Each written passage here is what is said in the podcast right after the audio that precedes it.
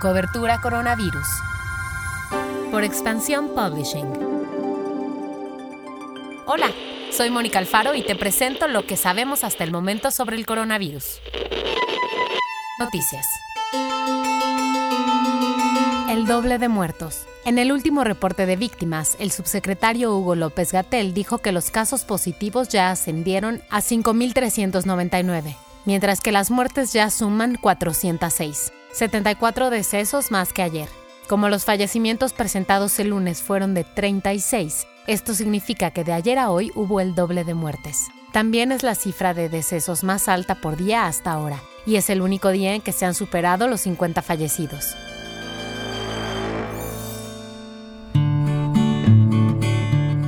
Las empresas operadoras del centro Citibanamex ofrecieron ese lugar al gobierno de la capital para montar ahí un hospital temporal que atienda a enfermos de COVID. El plan aún está en evaluación por el gobierno de la CDMX, pero se estima que ahí se monten un total de 1.200 camas.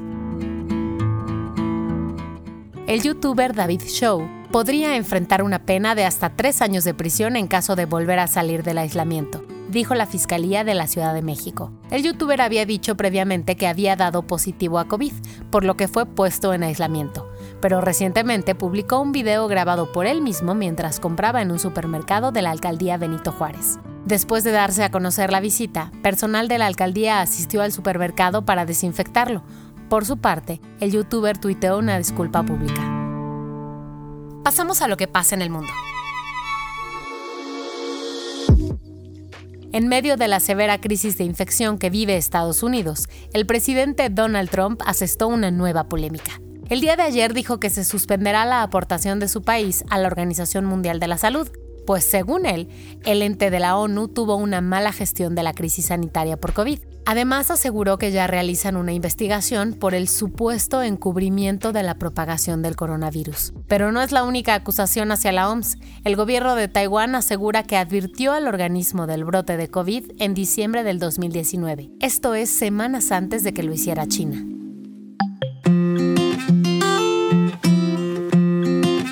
A pesar de que se estrenará el próximo 20 de abril. Salvador Cisneros, reportero de Life and Style, ya vio la serie documental The Last Dance, donde se retrata la lucha deportiva y política de Michael Jordan al liderar los Chicago Bulls. Salvador dice que simplemente es adictiva y nos cuenta que la serie da una perspectiva integral e íntima de lo complejo que fue hacer historia deportiva cuando los hombres de negocios presionaban para intercambiar a los jugadores como si fueran fichas. La serie estará en Netflix y tendrás que esperar cada semana para ver un episodio nuevo. Lo sentimos.